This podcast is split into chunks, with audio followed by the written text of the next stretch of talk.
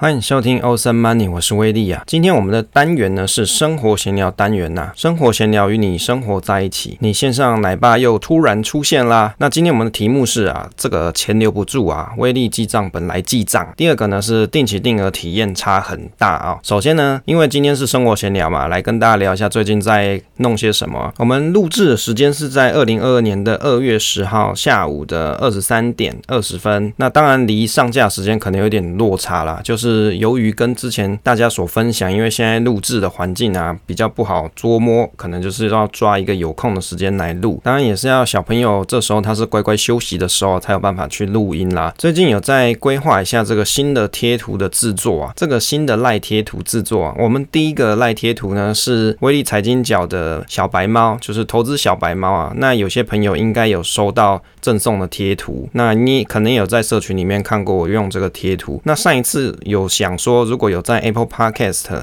在约定的时间内，就是活动期间内有留言的朋友，可以来跟我领取这这个贴图。目前呢，我记得有三个朋友有可以领取的资格，但是只有一个朋友来跟我拿了贴图。那如果你有要领贴图的话，要记得再到 FB 私讯我一下。那第二次呢，我们的这个贴图的制作是要做什么内容呢？这个贴图呢，目前我做了一些文案，那有哪些内容呢？其中呢有存股必胜。系列，那还有呢，韭菜法师系列，以及指数必胜系列，还有群主系列，以及播客系列，还有另外一个是奶爸系列。那这些系列到底在贴图上要怎么呈现？就是我看有些贴图它很有趣，它就是用四个字，有没有？就是比如就好像一个印章这样子，然后写四个字，然后你在聊天的时候。就可以拿来使用，然后会有一些出奇制胜的效果，就是蛮好笑的。比如说像是这个存股必胜嘛，这存股必胜里面就会有一些什么啊，跌要开心啊，来存金融啊，天天价买，就是四字真言呐，或是越跌越买啊，殖利率好啊，卖股就要踢出啊，妖言惑众啊。分批布局啊，准备减股有没有？都是四字真言啊。那韭菜法师里面有什么呢？就有啊，割韭菜啦，我不玩啦，把钱还我啊，周末关键现买现赚啊，这个大盘绿绿啊。盘绿顾眼啊，乱买乱卖啊，有名牌吗？好，有没有？就是你如果在聊天的时候啊，你就跟你朋友丢这张图，你跟他讲有名牌吗？就贴这张图给他看，他就知道应该要怎么给你名牌了哈。那另外呢，还有什么？像是割我韭菜，今天毕业啊，配息太少啊，万八存股啊，粉身碎骨有没有？越写我都越觉得很好笑。诶，还有一个新增加，你还有钱。好，对不对？这个是啧啧啊，我们前几期节目有跟大家分享过。另外呢，还有什么指数必胜啊？指数必胜里面有什么？像买五零啊，就买零零五零嘛，买全世界啊，就是他们最喜欢讲买全世界啊，以及主动达人啊，被动必胜啊，还在择时啊，就是就是一些指数化投资人啊，他们很常在 FB 论坛上面或者是在 PTT 上面会讲的一些名字，我都把它抄起来。例如说还有什么我博格头啊，坚持纪律啊，内扣费高啊，垃圾存股啊，提早退休，大盘绩效，还有什么像是来买课程啊，什么基本教义，指数领航啊，推绿角大推多拉网啊，推清流军这些，我越写越觉得很好笑。那群主系列的贴图有什么四字真言呢？莫伤和气啊。有话好说，和气生财啊！那播客系列的这个贴图有什么呢？像是什么听了睡着，跪求五星五星吹捧，快来收听啊！节目长虹，听来助眠，有没有？都是四字真言啊！那奶爸系列目前我只想到，哎呀，怎么又哭？好，就四字真言，其他还没有想到啦，等之后再来慢慢补上。当然，因为这个贴图的制作啊，它其实工序是蛮麻烦的。首先第一件事就是你要先理清版权问题，也就是比如说我想要做这个印章的四字真言嘛，首先我就要先去取得这个印章的底图，但是像像这种印章的底图啊，很多它其实都是要付费的图档。那我于是我就想说，不然我就用小画家自己画一画好了。那目前我还在制作属于我自己的印章图档。那做好之后，要在里面加字。加字的话，这个字呢又有版权的问题，你就要去想说，那我要去哪里去取得这个合法商用的这种字？你也可以去买啦。但是我看像华康字体啊这些内容，多半都是你要去付一个 license 的费用，而且它是一个期限。比如说我今年就要缴一次费用，明年要缴。缴一次费用，它不是卖断的，所以这样相当麻烦。后来我就在 FB 上面找到一个叫做轻松这个字体呢，它就是有一个大大，它叫做轻松嘛。然后呢，它就有制作这个字体供大家免费使用，真的是非常佛心。而且如果有缺字的话，还可以再跟他讲。那我就就打算用这一套可以免费商用字体来做这一次的贴图。当然，做这个东西并不是要赚什么钱啊。这个赖是很奇怪，就是如果你是创作者自己上传赖贴图的话，你要下载你也是要钱的。所以你只要放到它的平台，不管谁来下载都要都要费用啊。那做这个呢，就是一个好玩而已啊。那定价呢，就会用最便宜三十块来定啊。如果等我做好啊，大家如果有参加社群的话，就来抽一些朋友。那你就可以去选你要什么系列，当然我可能以下不会出这么多系列，可能就一个一个慢慢出吧，因为做这要花蛮多时间的。那上架也有一些工序流程要跑。好，第二跟大家分享这个定期定额的体验大不同啊，这个体验差很大。就最近又在社群里面跟大家去讨论，像我们的好朋友齐威，他就有在讲说，这个基富通好好退休啊，他做定期定额的体验就没有很好。比如说他买了之后，这个绩效状况是可能略赢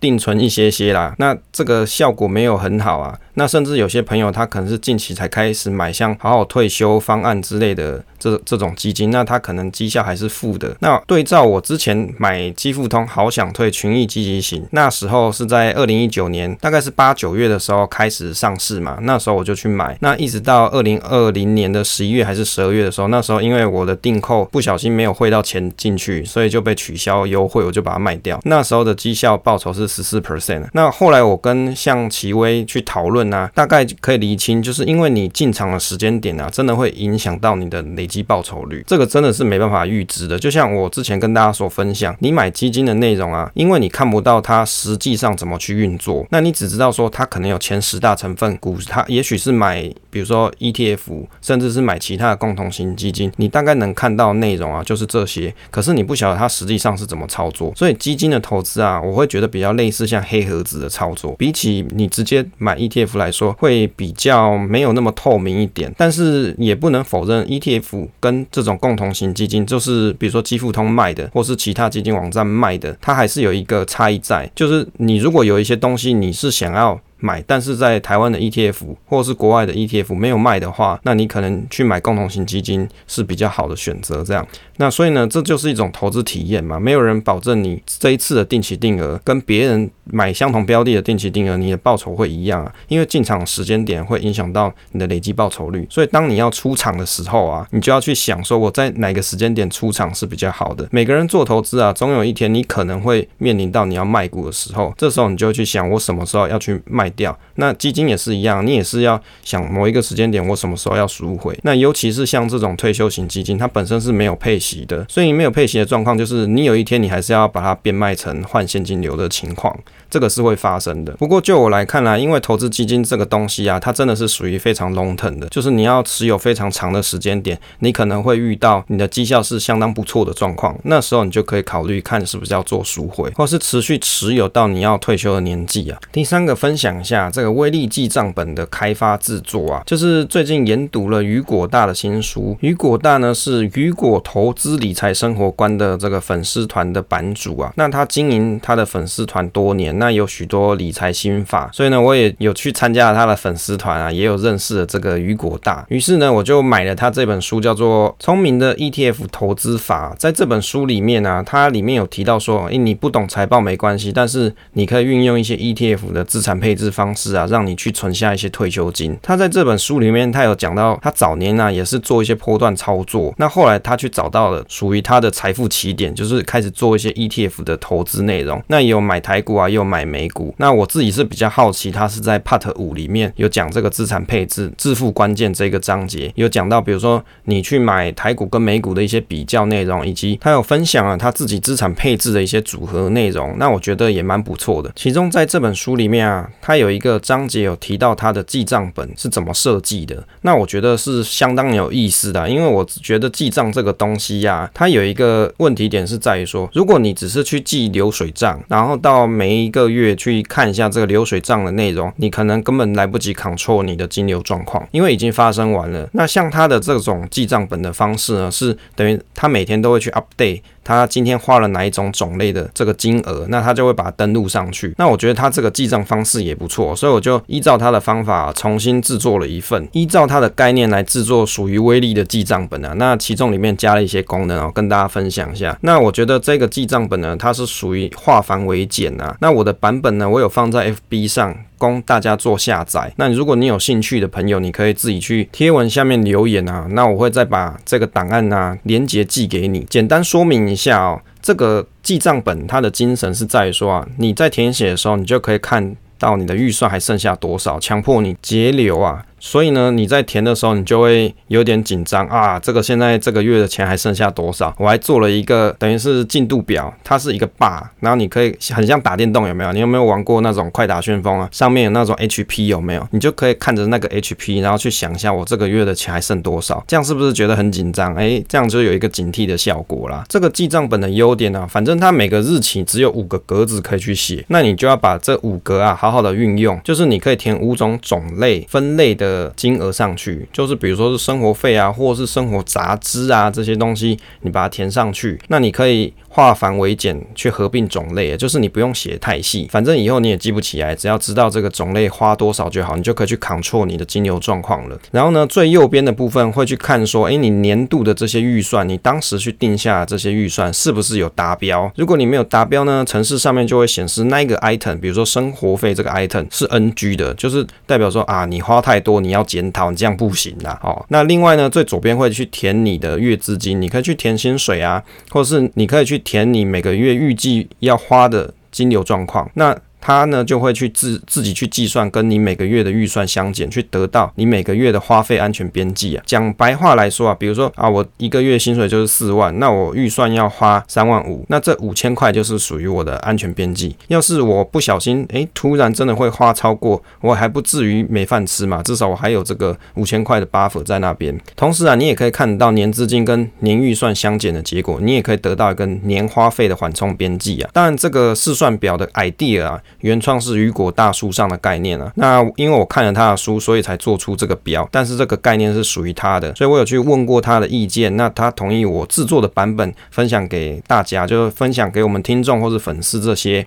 那大家呢也可以到我们这边下载。那以及大家如果想要看更详细的说明跟内容，也可以去他的新书上面去看。关于这个记账本的操作啊，可能改天再找一个时间点来录一下教学影片呐。那不过我是觉得教学影片可能我就不上字幕了，那就就。是用讲的方式，你就当做有影像、有操作方式的 podcast 来听好了。第四个呢，最近还有阅读什么书呢？我还有看一本书。就是这个古千的书啦，这个古千呢，后来我去看了书，我才知道他其实是一个家庭主妇。然后我们前几期有去分享过他的新新书嘛，那事实上他在日本呢，还有另外一本更新的书，是去年十二月出的。这本书叫做《通往明智的个人投资家之路》啊，好，我的翻译是大概是这个样子啊。那这本书我也觉得蛮有意思，它里面就有提到说，哎，日本它的失落三十年啊，那为什么日本是通货紧缩啊？有什么原因啊？那他也有提到说，为什么他要写这本书，原因是因为呢，有有一个国中生啊，去跟这个作者去讨论啊，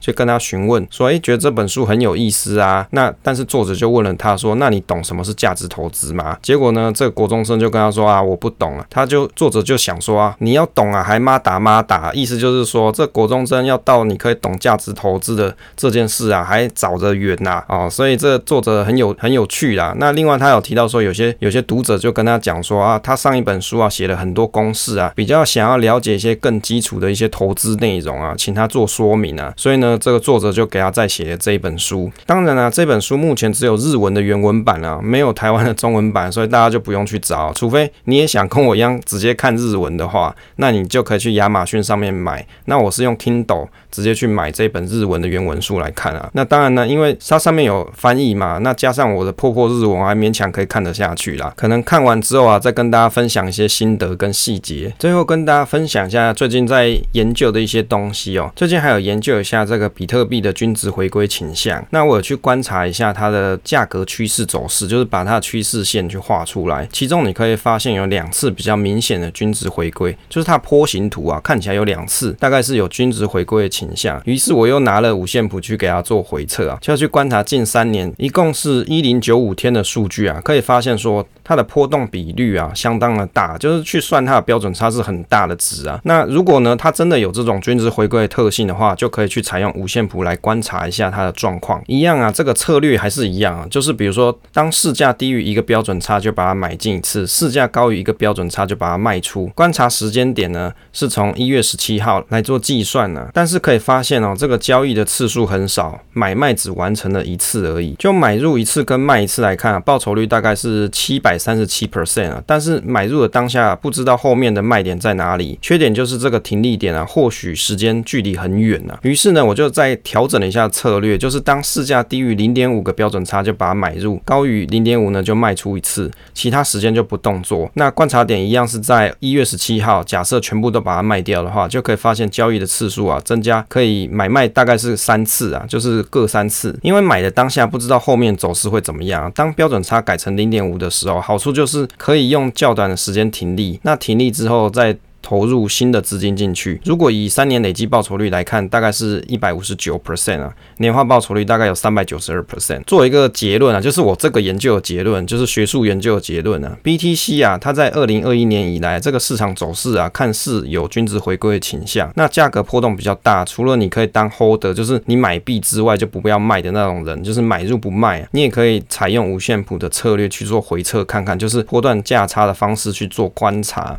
当然，这个五线谱的回车标准差设定，你数值越高的时候，报酬率有机会更高。但是你买入之后，等待卖出的时间会更长，停利时间比较久一点，也就是你资金的运用效率会比较差一些。那第四个呢，就是如果你将标准差缩短的话，报酬率回撤较低一点，但是你可以尽早停利啊，承担等待时间的波动风险可以降低啊。所以停利点呢是代表什么？例如说你在操作或是投资一些波动比较大的一些标的的时候，你及时的停利啊，代表说你可能要承担后面的波动风险，这种几率你就可以降低一点。这是另另外一种思考的方式啦，但，大家如果你想要看这个回测的文字内容啊，跟图形内容，到时候呢，我把这个链接放在。下方的 show note，大家可以去点来看一下。好了，以上就是今天跟大家分享内容啊，分享总是单纯的快乐，期待我们下次再见。